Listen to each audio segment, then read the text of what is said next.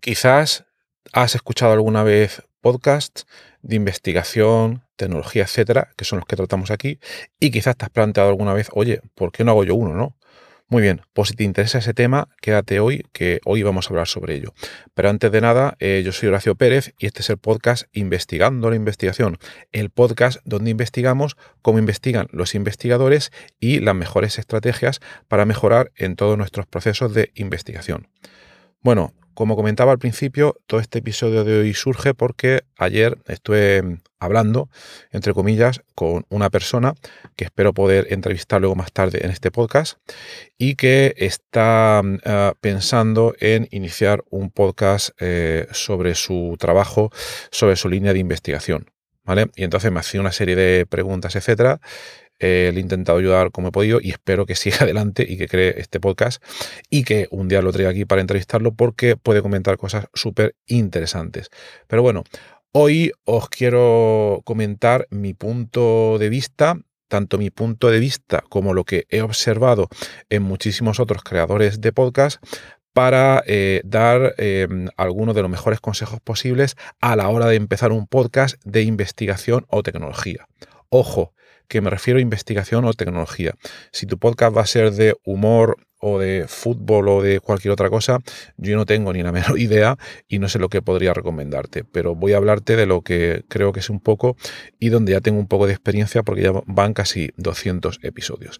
Entonces, bueno, vamos a por ello suponer que ya estás motivado o motivada y que después de haber escuchado muchísimos podcasts del estilo que te gusta dentro de la investigación o tecnología, te decides por empezar uno, ¿vale? Pero antes de hacer eso, yo te recomiendo que te plantees eh, las cinco siguientes cosas que te voy a comentar. La primera es a qué audiencia te vas a dirigir, ¿vale? Eh, creo que es una eh, apuesta realmente importante. No es lo mismo si te vas a dirigir a un público nicho específico, por ejemplo, a tu área de investigación súper específica, qué sé yo, eh, química orgánica de los compuestos nitrogenados, por decir algo, o si te vas a dedicar a una audiencia mucho más generalista, como por ejemplo toda la gente que escucha podcast de divulgación porque dependiendo de una cosa u otra, obviamente tendrás que emplear un lenguaje más generalista o más específico. ¿De acuerdo? Luego, otro punto importante es em, tener claro eh, cuánto tiempo le vas a poder invertir. Ahí hay que ser muy realista y tener mucho cuidado. No es lo mismo si le vas a poder dedicar, eh, qué sé yo, por decir algo, 15 eh, minutos al día, 5 días a la semana, como si quieres ir eh, y emplear muchísimo más tiempo y puedes dedicar cuatro horas cada día porque vas a desarrollar un negocio totalmente en torno a este podcast. Entonces, primero, aclárate eso, ¿de acuerdo? Bueno, yo también recomendaría que a la hora de empezar y si quieres probar, pues te plantees unos objetivos eh, realistas, pero no demasiado eh, altos o inalcanzables, y que emplees un poco de tiempo, pero tampoco demasiado. Bien, el tercer punto que te recomendaría es, hemos hablado de eh, nuestro público objetivo, el tiempo que le podemos dedicar, pero también tener en cuenta sobre todo la frecuencia del podcast y la duración de los episodios. Al principio yo no te recomendaría hacer un podcast diario porque te vas a abrumar enseguida por muy bien que lo hagas y te vas a desgastar. Quizás te recomendaría una frecuencia eh, una vez a la semana. Creo que es la frecuencia óptima para poder empezar. Una frecuencia mayor te cansas enseguida y una frecuencia menor te olvidas y lo abandonas.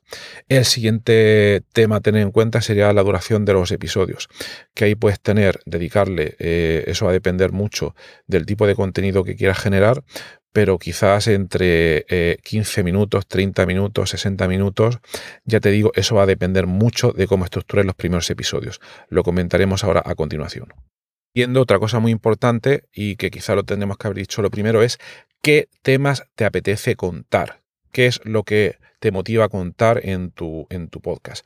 Porque si eso no lo tienes claro, apaga y vámonos. Si eso no lo tienes claro, vas a hacer dos o tres episodios, vas a ir como pollo sin cabeza y al final pues vas a cerrar el podcast.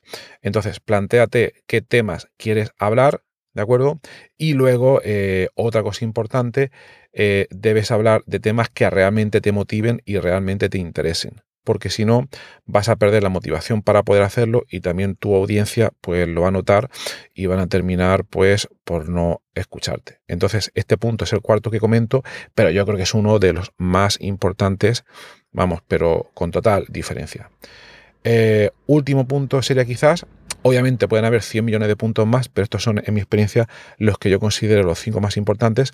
Y entonces el quinto punto sería si vas a utilizar algún tipo de métrica eh, eh, para los objetivos que te planteas con este podcast. ¿Vale?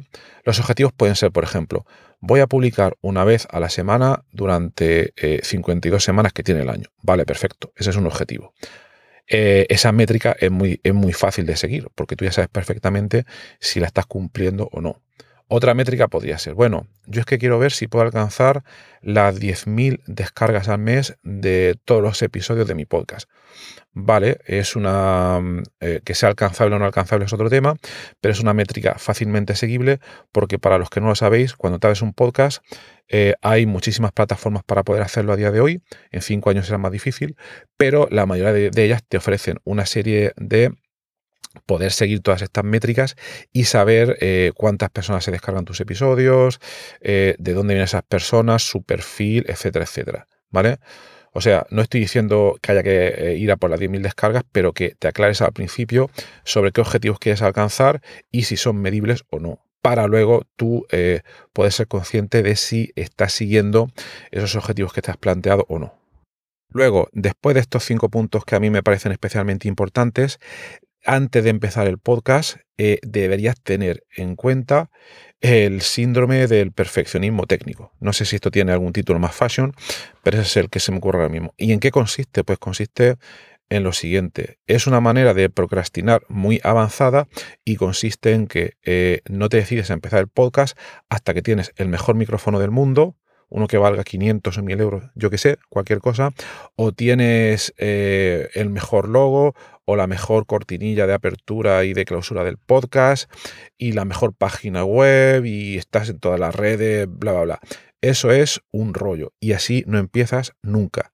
Nunca, nunca, nunca. Otra cosa es que seas una empresa y a hayas decidido crear una estrategia de marketing muy avanzada desde el principio y ya hayas decidido que tus episodios van a salir técnicamente impolutos del principio, pero claro, en ese caso eres una empresa y le vas a poder invertir una gran cantidad de tiempo. Aquí estoy hablando de personas normales que quieren empezar un podcast eh, con un tiempo más o menos... Em, no muy extenso y que quieren probar a ver si pueden desarrollar todas estas ideas un solo entrepreneur o un solopreneur, como dirían muchísimos. ¿vale? Entonces, en este caso, ten cuidado por no perderte las partes técnicas. Empieza aplicando las metodologías de Lean Startup. El que no las conozca, eh, hablé de ello en un episodio anterior del podcast. Así que como sois investigadores y os gusta este podcast, pues lo buscáis en, mi página horacio-ps.com. No me acuerdo del número, lo buscáis ahí.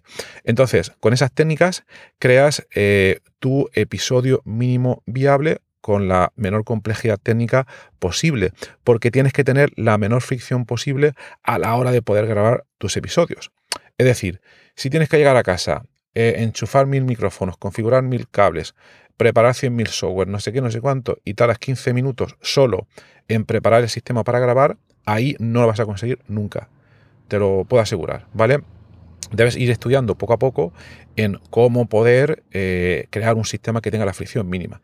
Por ejemplo, Joan Boluda comenta en, uno de sus episodios, para el que no lo sepa, Joan Boluda es uno de los mayores expertos en podcast de España, tiene un podcast que se llama Marketing Online con más de 2.000 episodios y él empezó simplemente grabando con su iPhone, nada más, ¿vale?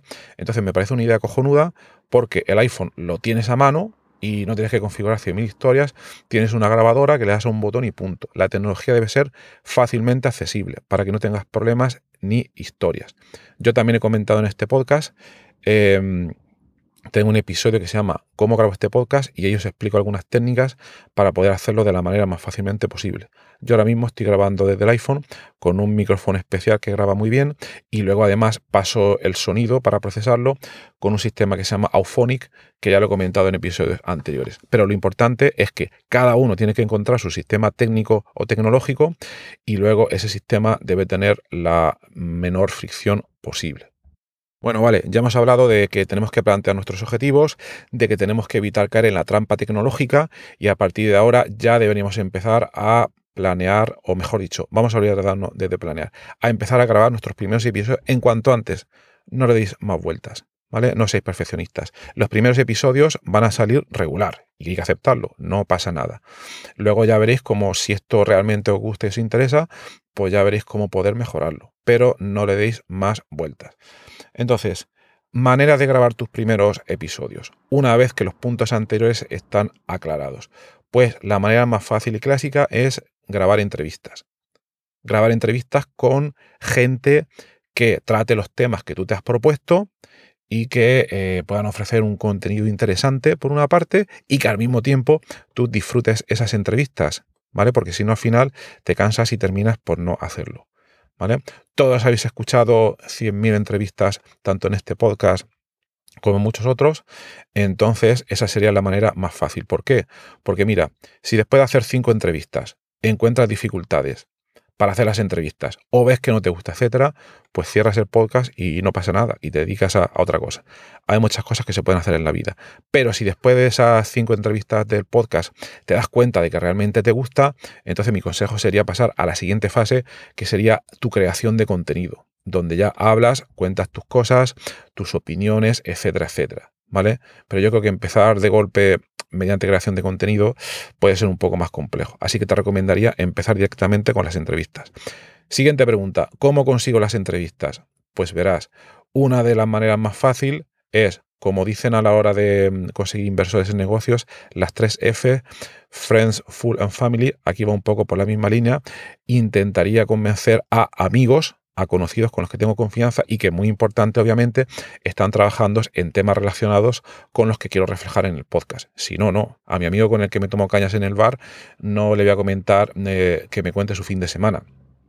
Obviamente, si, si, su fin de semana está relacionado con la investigación y tecnología que quiero desarrollar en el podcast, entonces sí, sin duda alguna, va a ser cojonudo porque va a ser una conversación súper fluida. Pero si no tiene nada que ver, pues adiós muy buenas. ¿Vale?